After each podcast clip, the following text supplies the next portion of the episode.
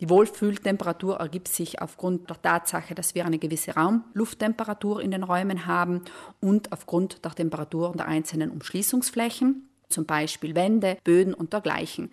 Hier sollte es so sein, dass im Grunde die Umschließungsflächen im Vergleich zu der Raumlufttemperatur nicht mehr als drei Grad abweicht, weil dann empfinden wir das schon als unangenehm. Gerade ein kalter Fußboden ruft oft aufgrund des direkten Kontakts mit dem Körper ein Gefühl von Frösteln hervor, obwohl die Lufttemperatur im umgebenden Raum vielleicht gar nicht so niedrig ist.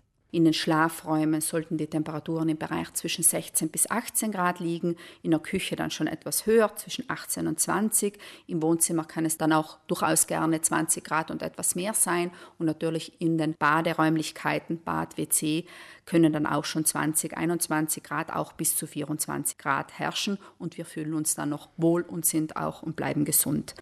Die Luftfeuchtigkeit ist ein weiteres Element, das unser Wohlbefinden beeinflusst. Zu trockene Luft kann Schädigungen hervorrufen, zum Beispiel reizt diese die Schleimhäute. Wir haben unter Umständen auch heute Kopfschmerzen oder natürlich auch Husten. Aber im Umkehrfall ist es auch so, dass natürlich eine zu hohe Luftfeuchtigkeit wieder Probleme mit sich bringt. Und das ist halt vielfach das bekannte Problem vom Schimmel. Und das natürlich auch vor allem in den Wintermonaten. Die ideale Luftfeuchtigkeit liegt im Bereich zwischen 40 und 60 Prozent. Da unser Körper dies nicht so gut einschätzen kann, empfiehlt es sich, einen Hygrometer, das heißt ein Messgerät, zu verwenden. Um die Raumluftfeuchtigkeit zu regulieren, hilft laut Christine Romain vor allem eins, nämlich regelmäßiges Lüften. Gezielt und richtig lüften bedeutet effizient und kurz lüften.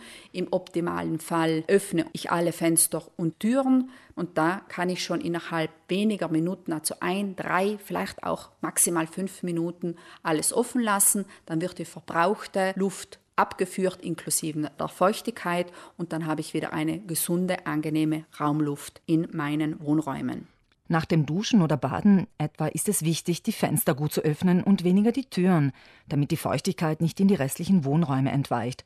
Und noch ein Tipp für die kalte Jahreszeit. Man sollte tunlichst vermeiden, die Fenster längere Zeit gekippt zu halten. Also auf keinen Fall Fenster kippen, einkaufen gehen, danach wieder verschließen.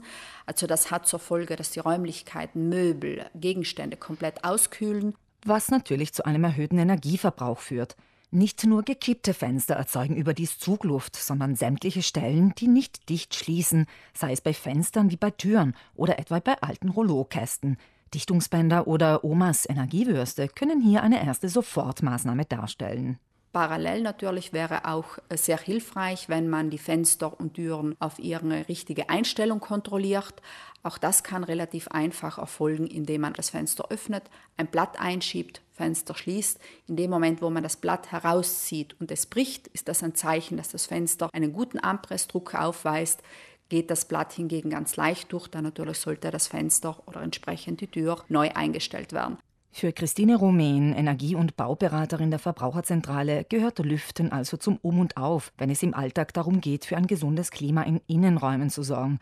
Und nicht zu vergessen, Energiesparendes Lüften bedeutet nicht nur, sich eine gesunde Raumluft zu schaffen, sondern bringt automatisch auch Energieeinsparungen mit sich, was wiederum zu Kosteneinsparungen führt. Und dies ist natürlich ein willkommener Nebeneffekt in Zeiten, wo einfach gewisse Brennstoffkosten und Stromkosten vorherrschend sind.